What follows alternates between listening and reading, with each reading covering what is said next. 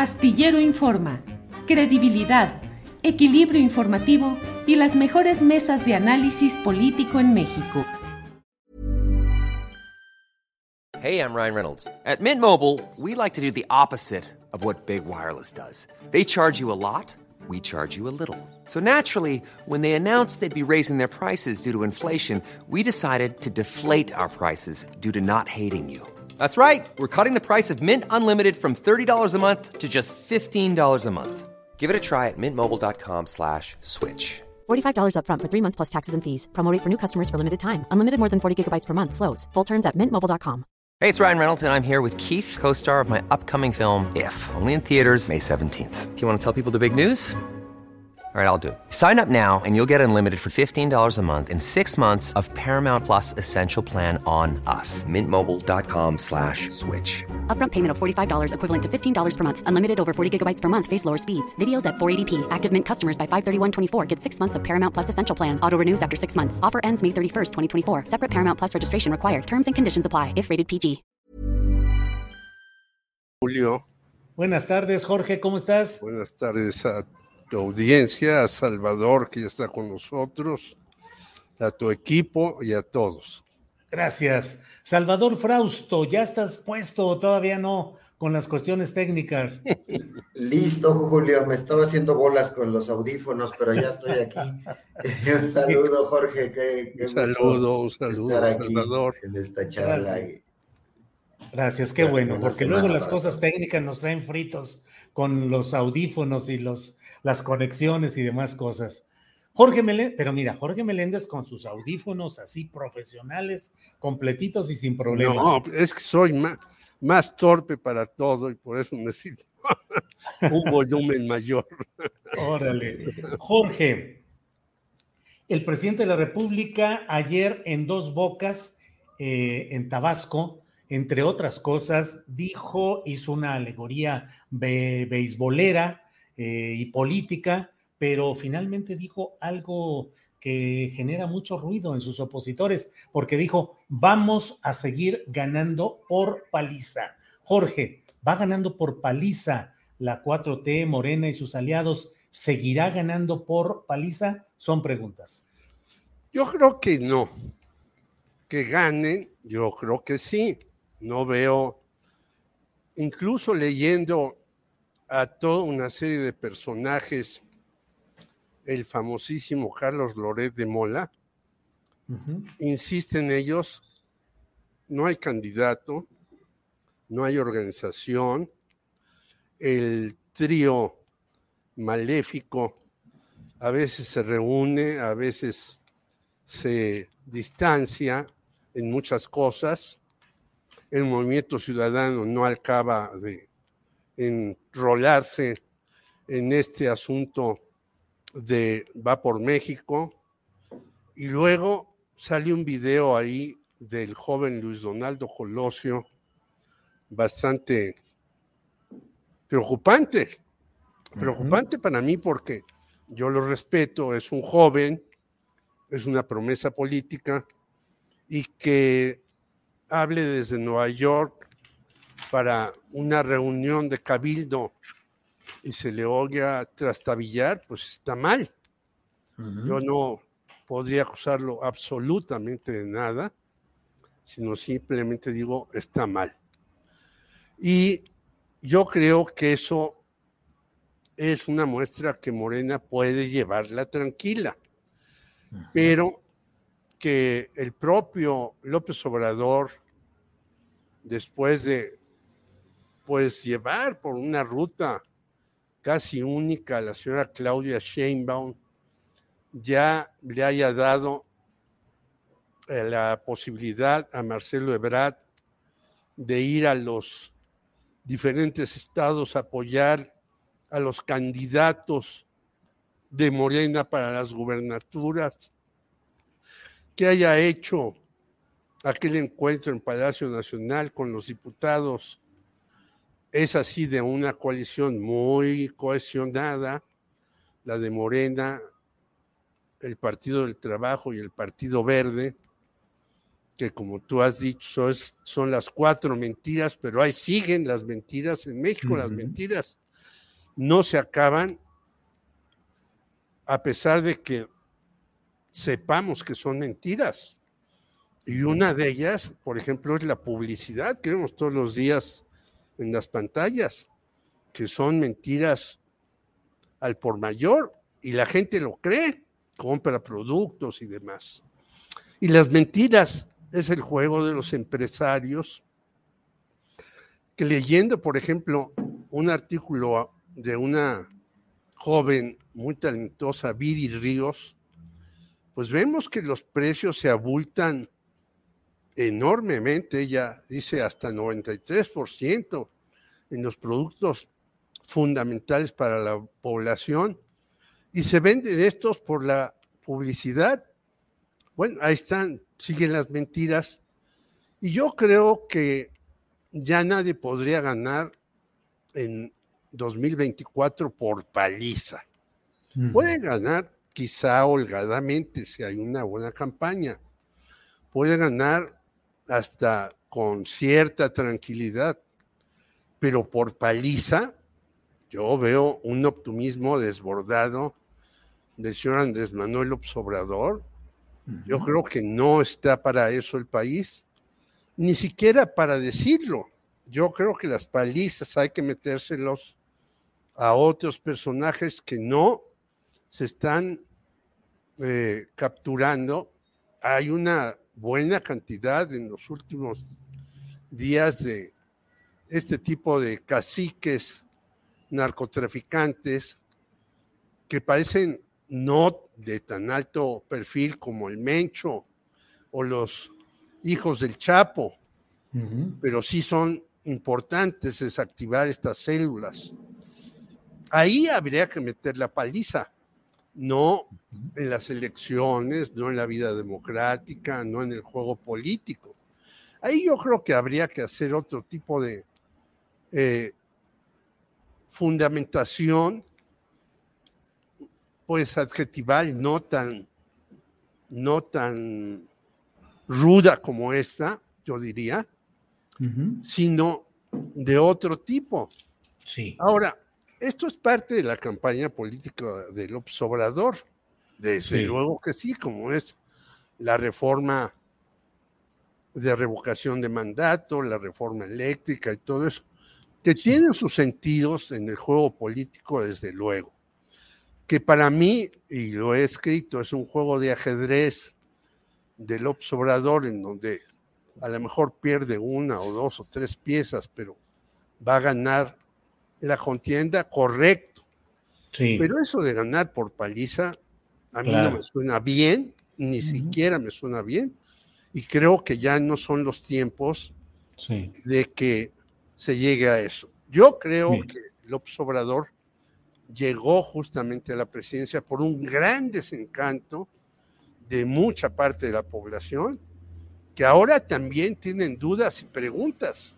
Claro. Respecto a la Guardia Nacional, y acabas de entrevistar al rector de la Universidad de Guanajuato, sobre el tren Maya, sobre los Bocas, sobre el aeropuerto sí. Felipe Ángeles y demás. Entonces yo creo que la paliza no se dará. Bien, gracias Jorge. Salvador Frausto, ¿qué opinas de esta frase del presidente López Obrador? Ganar por paliza en 2024. ¿Qué opinas, Salvador? Pues, pues, pues siguiendo su, su, metáfora beisbolera, dijo el presidente allá en, en Veracruz, en lo que también pareció un, un acto de campaña, mucha gente, el presidente eh, en esos momentos en los que se, le ve cómodo, ¿no? Es decir, entre la gente, eh, eh, arropado, etcétera, estaba visiblemente contento, por no decir eufórico, hace su metáfora de béisbol y dice, bueno, nosotros ya tenemos cinco pitchers abridores por lo menos, este, diez cerradores y otros beisbolistas, digamos, en otras posiciones listas para la pelea. Y lo cierto es que eh, la coalición de Morena o los candidatos del presidente, eh, pues ya hay como una alineación, se están dibujando los, los perfiles de los candidatas y de los candidatos, y en cambio en la oposición, pues no vemos eh, a nadie que despunte, y que pueda ser colocado como un, eh, un rival a disputarle la, la, carrera presidencial y pues ya estamos a, a, poco más de dos años de que tenga que, dirimirse esta, esta, esta disputa. Entonces, en ese caso a mí me llama profundamente la atención que después de, de la votación de la reforma eh, eléctrica, ya hay una luz verde, no solo para Claudia Sheinbaum, que es la que ya tenía este, señales de que podía ir y competir y moverse en campaña o en precampañas o en estos actos de, apoyo a las elecciones estatales, eh, sino ya eh, Marcelo Ebrard ahora sí tiene ya la luz verde de, de, Palacio Nacional para competir por la presidencia de la República, para buscar la candidatura de Morena. También Adán Augusto, vimos que eh, hubo un evento reciente en el cual fue ovacionado elogiado por el presidente y, ovacionado por diputados. Y Marcelo, eh, ahora en Hidalgo, fue ya abiertamente a apoyar al candidato de Morena, a Julio Menchaca, y también se escucharon esas expresiones de presidente, presidente. Entonces, ahí sí ya está caliente el juego.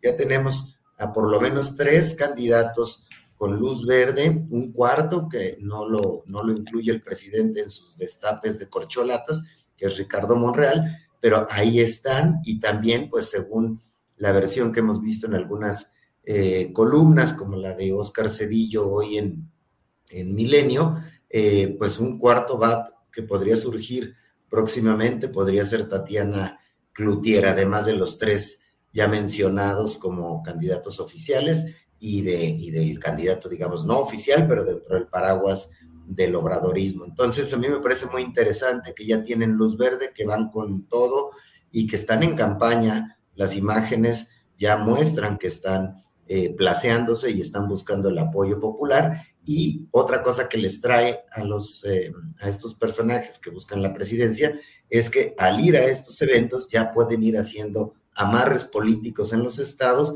para eh, buscar sus propias eh, candidaturas. Entonces, a mí me parece que está muy interesante la lucha por la sucesión, no es de tapados, sino es de abiertamente destapados y que eh, y la oposición pues sigue durmiendo eh, y descansando en cálculos muy extraños. La única posibilidad de la oposición en estos momentos me parecería que, se, que fuera que se dividiera Morena, que hubiera dos candidatos obradoristas, uno por Morena y aliados y otro por otros partidos, pero más allá de eso no, no se le ve a la oposición reaccionar con claro. prontitud.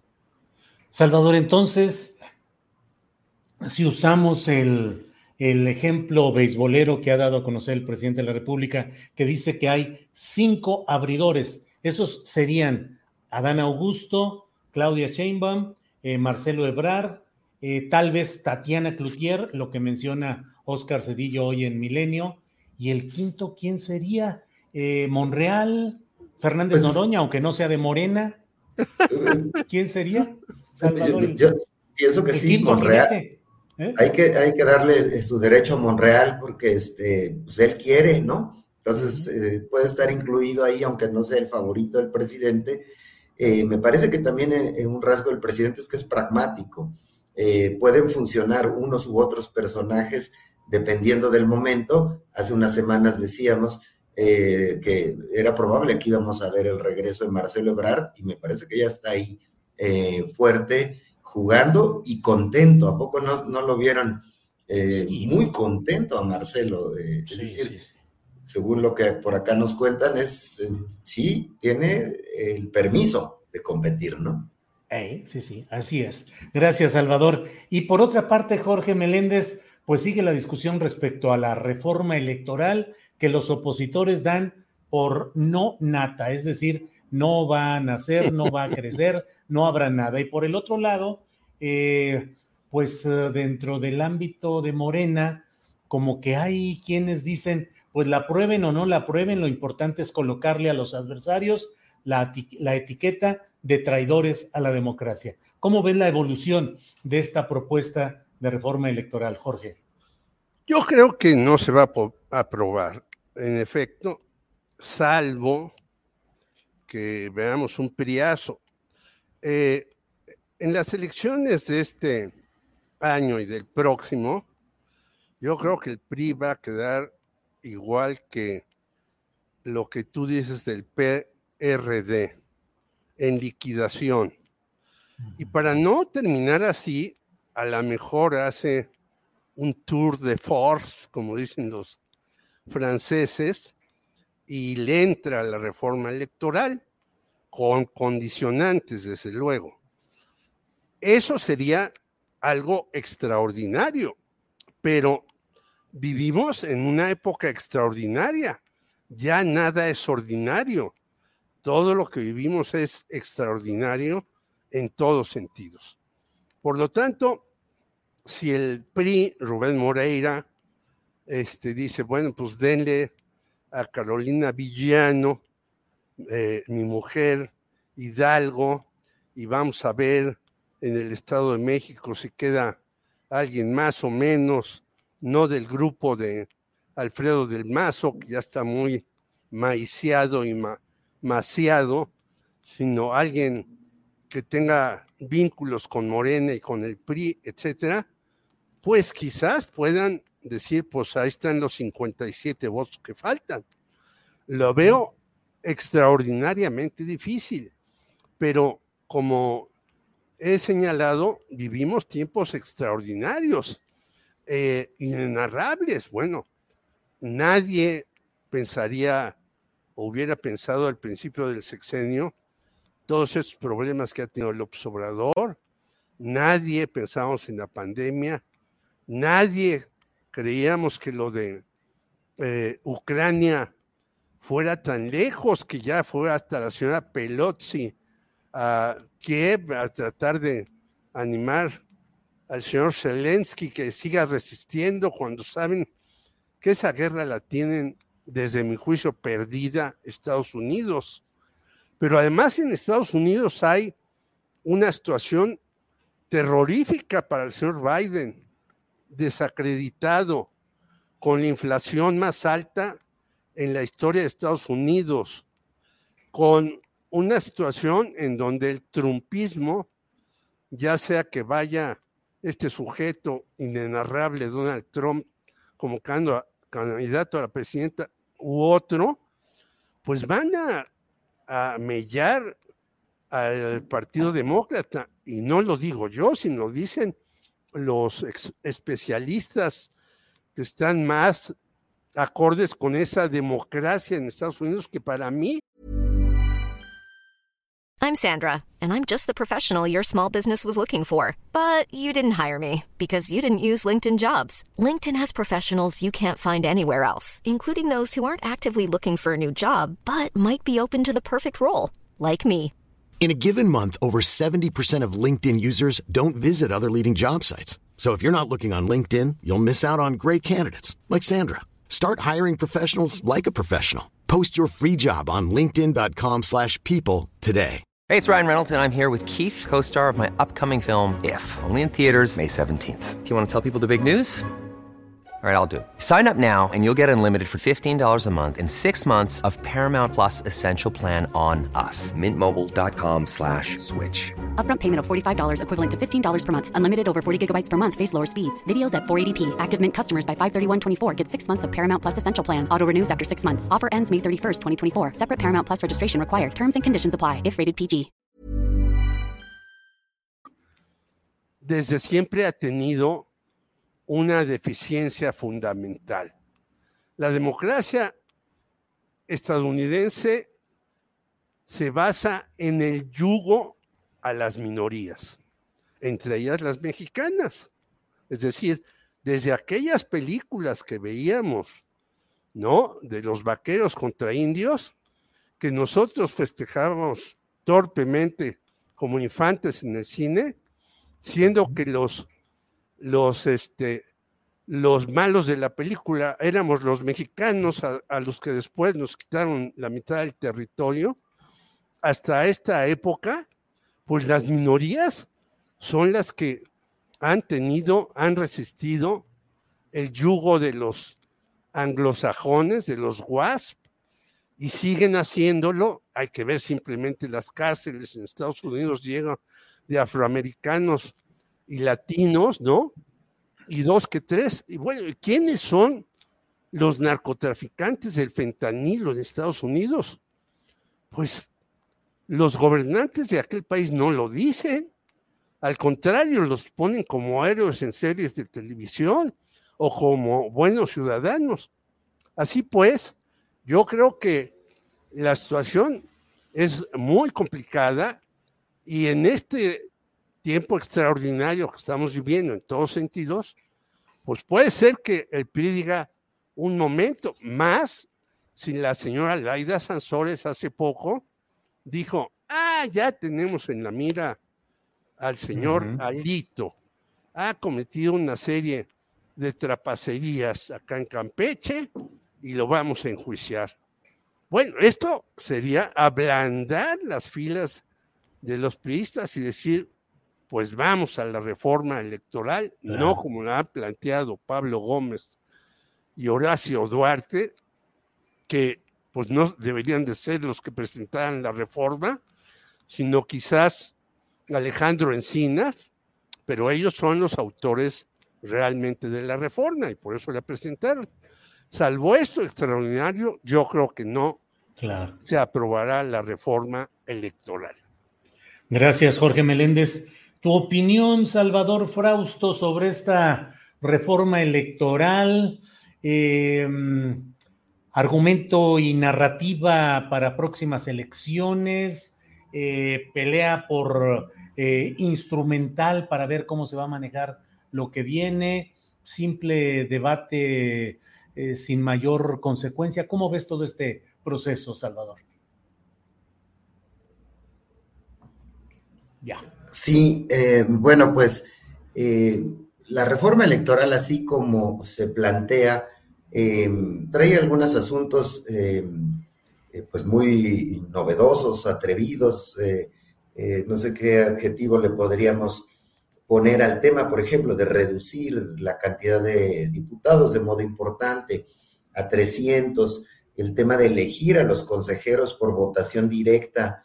Eh, para que el ciudadano tenga una decisión muy, muy eh, vinculada eh, a las urnas para elegir a sus consejeros electorales, reducir muy buena parte el dinero que absorben las autoridades electorales al, al hacer un instituto electoral de elecciones y de consultas que atraiga también a los institutos electorales de los estados que de alguna manera se encuentre ahí un asunto que ahorre dinero.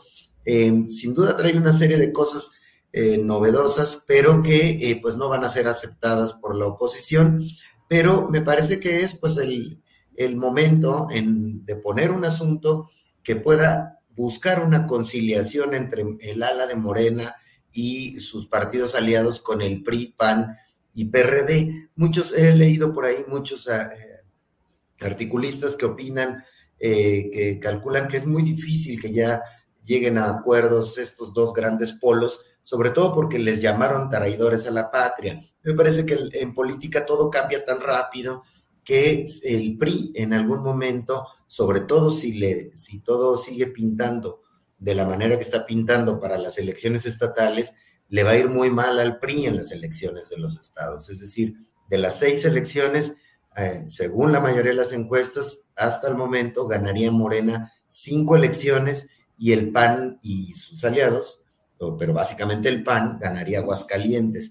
Eh, Hidalgo, que pudo haber estado en disputa o estaría en disputa, eh, pues las últimas sondeos de opinión, la mayoría tienen, le tienen bastante ventaja a Morena sobre Carolina Villano y me parece que también ya le están metiendo candela morena porque no, no se negoció la reforma eléctrica que suponíamos que era una de las monedas de cambio, eh, Hidalgo. Durango, que podría pensarse que pudiera ser más competitiva la oposición, también eh, estamos viendo que hay, parece haber una gran diferencia entre los candidatos de, de Morena y los de oposición. Entonces, si el PRI no alcanza a ganar algo en estas elecciones, me parece que el mensaje que estarán leyendo es que la ciudadanía le cobró al PRI y a la oposición en las urnas, en las elecciones locales, el no haber apoyado la reforma eléctrica del presidente, entre otros factores. Pero ese factor me parece que es, les puede ser eh, eh, peligroso para la oposición eh, de cara al 2024. si la ciudadanía apoya la reforma electoral de López Obrador y ellos votan en contra, cuidado. Y si después viene lo de la Guardia Nacional, ahí tendrán que hacer sus cálculos. Entonces, eh, sí está ahí metida en medio de las negociaciones políticas esta reforma electoral que eh, así como está, pues se ve muy difícil que pase, pero puede causar ahí una serie de negociaciones políticas para que se genere algún tipo de, acuerdos o de cambalaches, ¿no? Entre los eh, políticos y entre los partidos, Julio. Salvador, mientras tanto, a estas alturas, sería desproporcionado decir que el INE tan impugnado por el ala morenista o 4T de alguna manera mantiene su tanquecito de oxígeno con la posibilidad de seguir adelante y llegar así, claro, con los cambios naturales que se darán el año que entra de dos consejerías, pero en términos generales, el INE podría sobrevivir y llegar a 2024, Salvador. Sí, porque eh, el INE eh, ha sido bien evaluado por, la gente, es decir, quisiera la gente que, que gastara menos, que se ciñera ciertas reglas, pero de todas formas hay un cálculo ciudadano de que organizan muy bien las elecciones, de que cumplen ese, ese papel y por, por una parte, pero por otra parte eh, están agazapados PRI, PAN y PRD en la defensa de este INE y de estas autoridades electorales, porque incluye la Fiscalía em, Electoral, tal como está. Creo que es muy importante para la oposición y para eh, cierta corriente de la opinión pública mantener al INE como está y podría librarla, me parece, eh, en estos tipos de acuerdos, salvo que el cálculo electoral del PRI, sobre todo, sea que pierden más defendiendo al INE que, eh, este, que, jugando una posición distinta. ¿no? Gracias, Salvador. Eh, son las 2 de la tarde con 55 minutos, así es que estamos en, un, en una temporalidad ideal, Jorge Meléndez, para ir a los postres. Así es que el tema que desees agregar en este postrecito, adelante, por favor.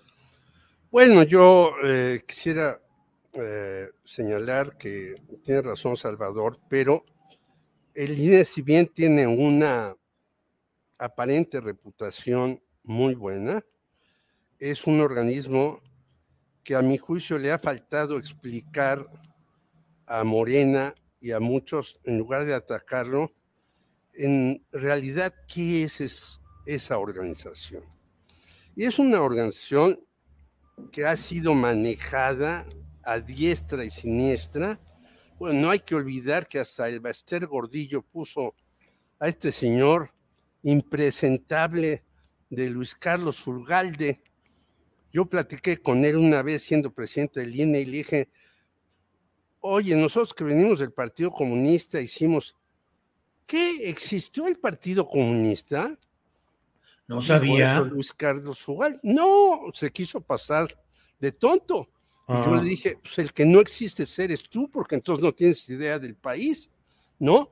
Es decir, si la gente supiera realmente quién está en el INE, este otro señor verdaderamente arbitrario y descompuesto que es Ciro Murayama, ¿no? Queriéndonos dar lecciones de muchas cosas. Yo creo que ahí podría ponerse el acento, pero como siempre se quiere atacar algo como una esfera sin darle el palo en el centro de la piñata. Por lo tanto, yo creo que el INE, aunque se salve, está muy mal concebido. Hay una cantidad de aviadores ahí inconcebible. ¿Y por qué hay? Porque la Suprema Corte de Justicia también ha dicho, no me toquen este niño, haga lo que haga. Y yo creo que sí, que hay que hacer cambios en muchas, muchos lugares. Y bueno, ah, hubo otros anteriores presidentes Lorenzo Córdoba, que también realmente este, son catastróficos. A lo mejor se salva, por lo que dice Salvador, yo coincido, tiene una cara muy bonita, hasta su presidente, pero sí habría que hacer cambios en ese tipo de organizaciones. Gracias, Jorge. Em, Salvador Frausto, a los postres, lo que nos digas ya en esta parte final de esta mesa de dos periodistas. Salvador, por favor. Gracias, Julio. Sí, bueno, pues también destacar el tema de las declaraciones de Marcelo Ebrard sobre Greg Abbott, el gobernador de Texas, que fueron fuertes, ya también en el contexto de un Marcelo buscando la candidatura de su partido, de Morena, eh, en que dice que Greg Abbott está, trató de extorsionar a los gobernadores eh, fronterizos, al de Nuevo León, Tamaulipas, Coahuila y Chihuahua, eh, curiosamente gobernadores de oposición, con el tema migratorio, de decirles, detengan la migración y no revisamos el transporte, no revisamos los camiones, no eh, bajamos la dureza de la, de la seguridad fronteriza y que en cambio él eh, en sus negociaciones con Trump no hizo esas, esas concesiones. Entonces vemos a un a un canciller subiendo el tono de, del, eh, del, discurso político frente a un gobernador de, de, los, de, allá en Estados Unidos y buscando, ganando reflectores y metiéndose fuerte en, discusiones binacionales, como debe ser, pero eh, de un canciller, por supuesto.